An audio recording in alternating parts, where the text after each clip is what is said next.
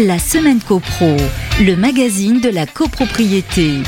Une émission présentée par Lisa Inesta, en partenariat avec l'ANGC, l'Association nationale des gestionnaires de copropriété. Bonjour à tous Très heureuse de vous retrouver, c'est un plaisir. Vous écoutez votre émission copropriété préférée. Bienvenue dans la semaine copro. Cette semaine, on vous propose un dossier sur la scission judiciaire de copropriété. C'est la minute juridique. Mais tout de suite, on commence avec l'actu de la semaine. La semaine copro, l'actu de la semaine. L'actu de la semaine porte sur les dispositions réglementaires relatives à l'installation gratuite dans les parcs de stationnement à usage privatif d'infrastructures collectives de recherche des véhicules électriques ou hybrides, non pas par un opérateur privé dont on a déjà traité la dernière fois, mais par le gestionnaire du réseau public de distribution d'électricité, Enedis. En date du 21 septembre dernier, a été publié le décret d'application de l'article L353-12 du Code de l'énergie, introduit par la loi climat et résilience. Ces nouvelles dispositions apportent des précisions quant au contenu des conventions de raccordement, au principe de détermination de la contribution à la réalisation de l'infrastructure collective de recharge des véhicules relevant du réseau public d'électricité, ainsi qu'aux indemnités de retard. Ainsi, la dite convention de raccordement, réglementée par les nouveaux articles D353-12 et D353-12-1 à 4 du Code de l'énergie, a une durée de 20 ans, au terme de laquelle aucune contribution ne pourra être demandée au titre de l'infrastructure collective. Préalablement à la signature, le propriétaire ou syndicat des copropriétaires doit justifier d'au moins une demande de branchement individuel ainsi que de la sollicitation d'au moins un devis auprès d'un opérateur privé. Cette dernière démarche doit intervenir au moins un mois avant la signature de la convention pour un propriétaire unique ou deux mois avant la tenue de l'assemblée statuant sur la convention lorsque l'immeuble est en copropriété. Le décret fixe également les modalités de la contribution demandée aux bénéficiaires de l'installation.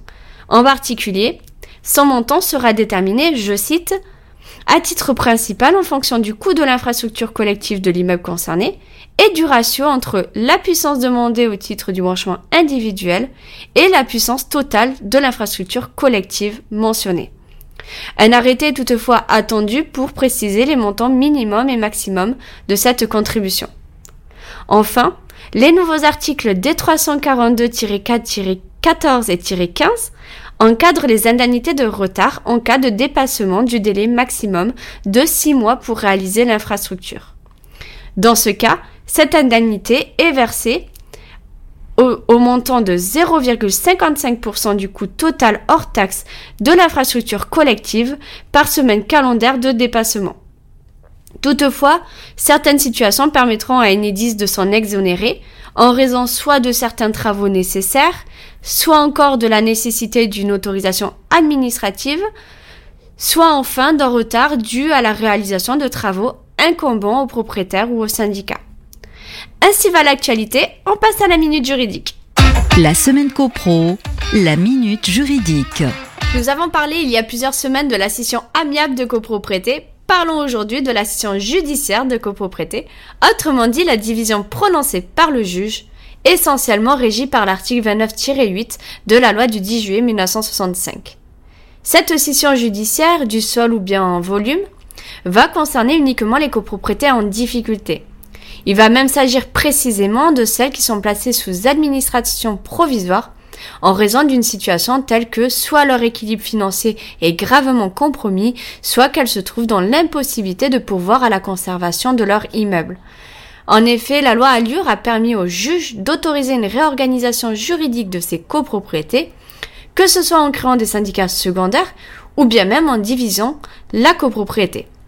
De tels actes n'étant évidemment pas sans importance, cette décision ne peut être prononcée que sur demande de l'administrateur provisoire si le fonctionnement normal de la copropriété ne peut être établi autrement. Au surplus, s'agissant d'une division en volume, la décision nécessitera au préalable un rapport établi par un expert établissant sa faisabilité, ainsi que la consultation du maire et de l'EPCI compétent en matière d'habitat.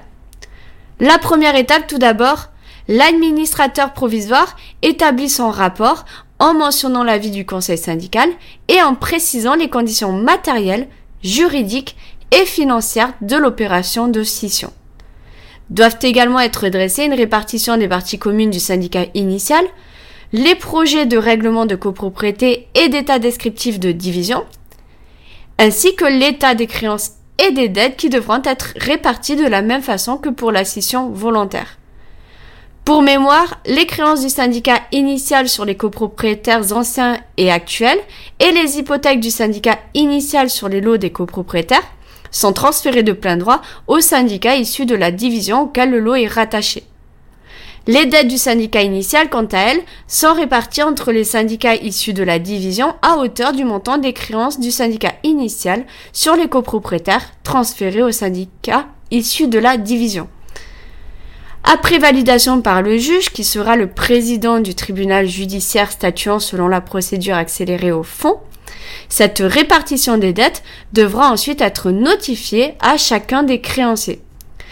Aussi, l'administrateur va établir un plan d'appurement pour chacun des syndicats créés à partir de la division, auquel il s'imposera. Pour effectuer tous ces actes, et seulement dans le cadre d'une administration provisoire renforcée, l'administrateur peut être autorisé par le juge à faire appel à un opérateur spécialisé au nom et aux frais du syndicat des copropriétaires, notamment en vue de réaliser l'opération de scission.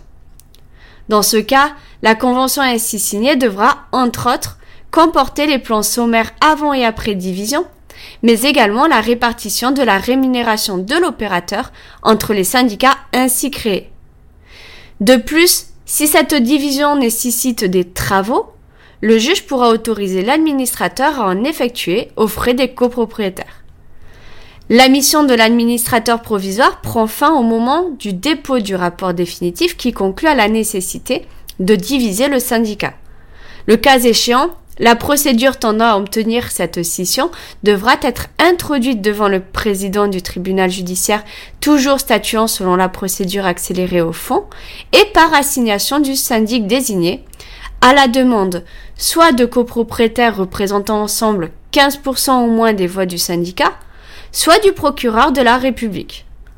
Enfin, le juge saisi pourra autoriser la division ainsi que les nouveaux règlements de copropriété et état descriptif de division et les modifications nécessaires des actes du syndicat initial. Le cas échéant, c'est le juge qui indiquera pour chaque syndicat nouvellement créé la personne chargée de convoquer les assemblées générales pour la désignation d'un nouveau syndic. Un grand merci à tous pour votre écoute et votre fidélité. On vous dit à mercredi prochain 14h sur les ondes de Radio Imo. D'ici là, portez-vous bien et faites de la copro. La semaine copro, une émission à réécouter et télécharger sur le site et l'appli radio.imo et sur toutes les plateformes de streaming.